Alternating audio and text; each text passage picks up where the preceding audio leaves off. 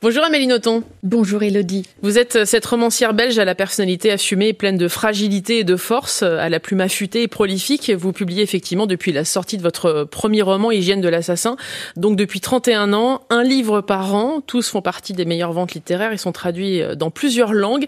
Les prix font aussi partie intégrante hein, de votre parcours avec le Grand Prix du roman de l'Académie française pour Stupeur et Tremblement, c'était en 1999, et le prix Renaudot en 2021 pour Premier sang. Vous venez de publier un nouveau roman intitulé euh, Psychopompe. Alors oui, c'est un roman, euh, mais il est construit comme le conte de la grue blanche qui partage votre vie depuis que votre ami euh, Nishio San vous l'a raconté à l'âge de 4 ans. C'est une histoire triste, celle d'une femme qui a tout donné à un homme au détriment de sa santé. La grue blanche est symbolisée par une femme dans ce conte, mais elle est avant tout un oiseau. Vous démarrez ce livre avec un souvenir qui nous rapproche de vous. Vous racontez le Japon, votre père et l'importance des oiseaux dans votre équilibre de vie. Oui, c'est un des mystères de ma vie. L'oiseau est arrivé assez vite comme une obsession pour moi et de façon croissante et sans que je comprenne. Alors bien sûr, les oiseaux, c'est très beau, tout le monde aime les oiseaux, mais moi, c'était différent. L'oiseau m'obsédait et m'obsédait anormalement. Je n'avais pas d'explication. Si on me demandait pourquoi les oiseaux étaient à ce point une obsession pour moi, je ne pouvais pas le dire. Il ne me venait que des bêtises. Oui, c'est joli, c'est libre, mais je sentais bien que c'était plus grave que ça. Il m'a fallu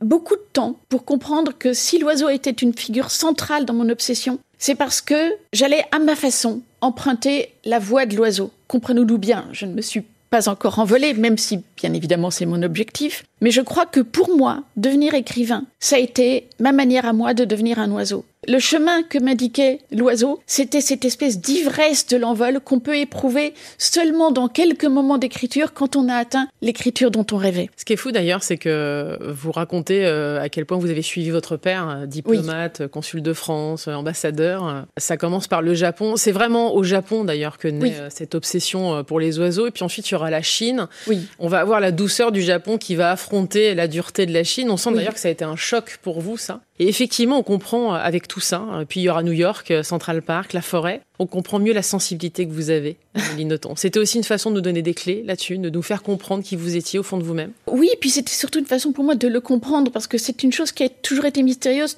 d'abord pour moi. Être obsédé par les oiseaux, ça conduit à avoir un comportement très particulier. Quand on est obsédé par les oiseaux, forcément, on développe son observation. Il y a toujours un oiseau quelque part. Il faut toujours être prêt à le voir.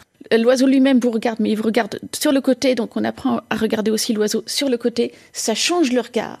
Il faut devenir très rapide mentalement parce que la rapidité mentale de l'oiseau, c'est quelque chose d'effrayant. Donc je pense qu'aucune chose ne m'a plus influencé dans la vie que cette obsession aviaire. À tel point d'ailleurs que vous allez en parler à vos parents. Un jour, vous allez décider de franchir le pas et, de leur dire voilà, euh, je suis obsédée par les oiseaux. En tout cas, je suis attirée par les oiseaux. La seule personne qui prend conscience de ça, qu'il est en train de se passer quelque chose et que donc vous avez cette sensibilité-là, ce regard sur le monde-là, c'est votre père. Et on se rend compte d'ailleurs à travers cet ouvrage à quel point vous étiez lié, mais d'une façon incroyable avec votre père. C'est tout à fait vrai. J'étais celle des trois enfants qui lui ressemblaient. Il avait décidé que je serais son enfant japonaise, c'est-à-dire que j'étais la seule des trois enfants qu'il a mise à l'école japonaise, qui parlait japonais, etc. J'ai toujours entendu dire depuis que je suis toute petite que je suis le sosie de mon père, ce qui d'ailleurs m'intriguait profondément quand j'étais enfant. J'étais une petite fille, je portais une robe et on me disait mais c'est son père, c'est pas croyable. Et je me souviens que je les écoutais en, ayant conscience que c'était une parole importante et en même temps j'avais envie de leur dire eh mais quand même ouvrez les yeux, quoi. je suis une petite fille, je suis pas un monsieur, donc. Euh.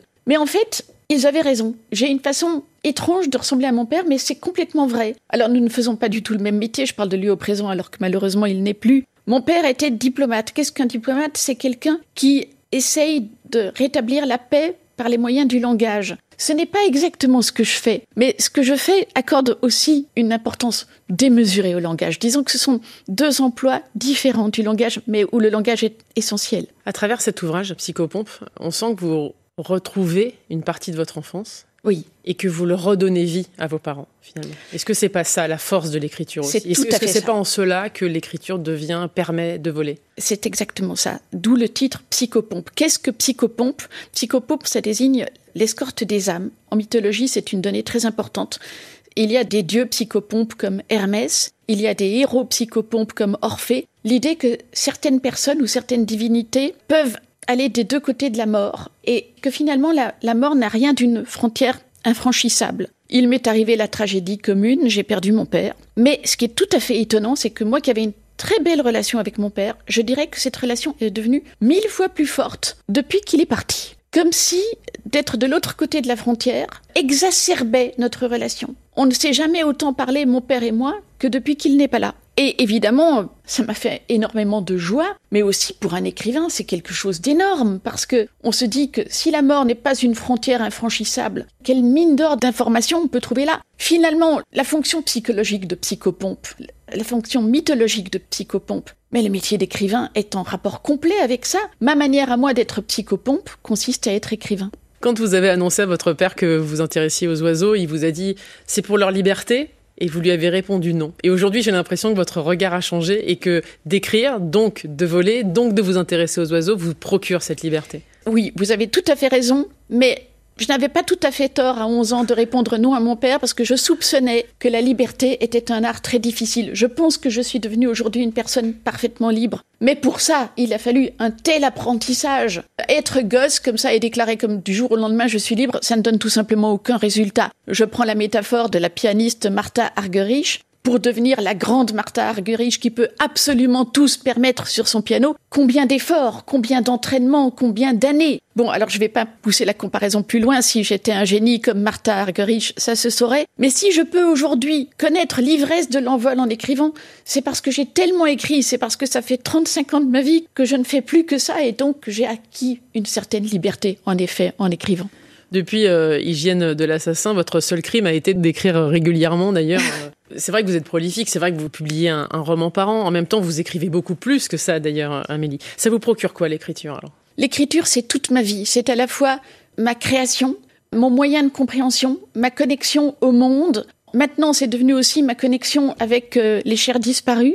Je dois dire que l'écriture me comble à tous les niveaux. Elle est aussi mon moyen de rencontrer les gens. Moi qui étais à la base quelqu'un d'épouvantablement solitaire et qui en souffrait beaucoup. Maintenant, je connais des gens grâce à l'écriture. Par exemple, je vous connais vous, et ce n'est pas la moindre des choses, n'est-ce pas, Elodie Mais j'ai aussi beaucoup de lecteurs qui sont devenus des amis et même parfois des amis intimes que je n'aurais jamais rencontrés s'ils n'avaient pas lu mes livres. Il y a toute une symbolique d'ailleurs hein, dans l'écriture. C'est la symbolique de la plume. C'est la symbolique de la plume, et vous avez raison. Ne, serait-ce que le fait qu'on appelle plume le moyen d'écrire. Or, vous savez que j'écris toujours à la plume, puisque je, je ne sais même pas ce que c'est qu'un ordinateur. Eh bien oui, tout ceci prouve que je suis un oiseau et que je suis psychopompe. Votre obsession était telle d'ailleurs, euh, Amélie Nothomb, que vous vouliez devenir danseuse étoile.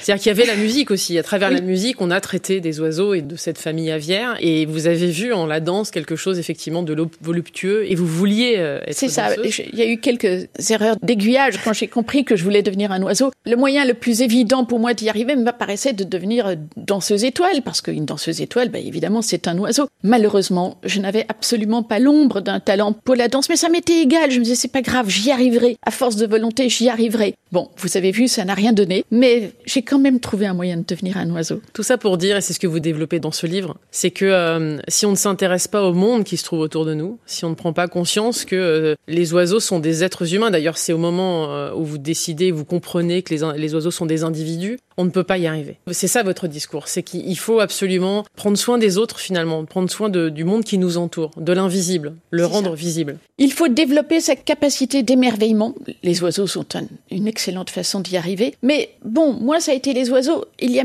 tellement d'autres voies, Martha Argerich, euh, la musique, euh, quelqu'un d'autre, l'alpinisme, je sais pas.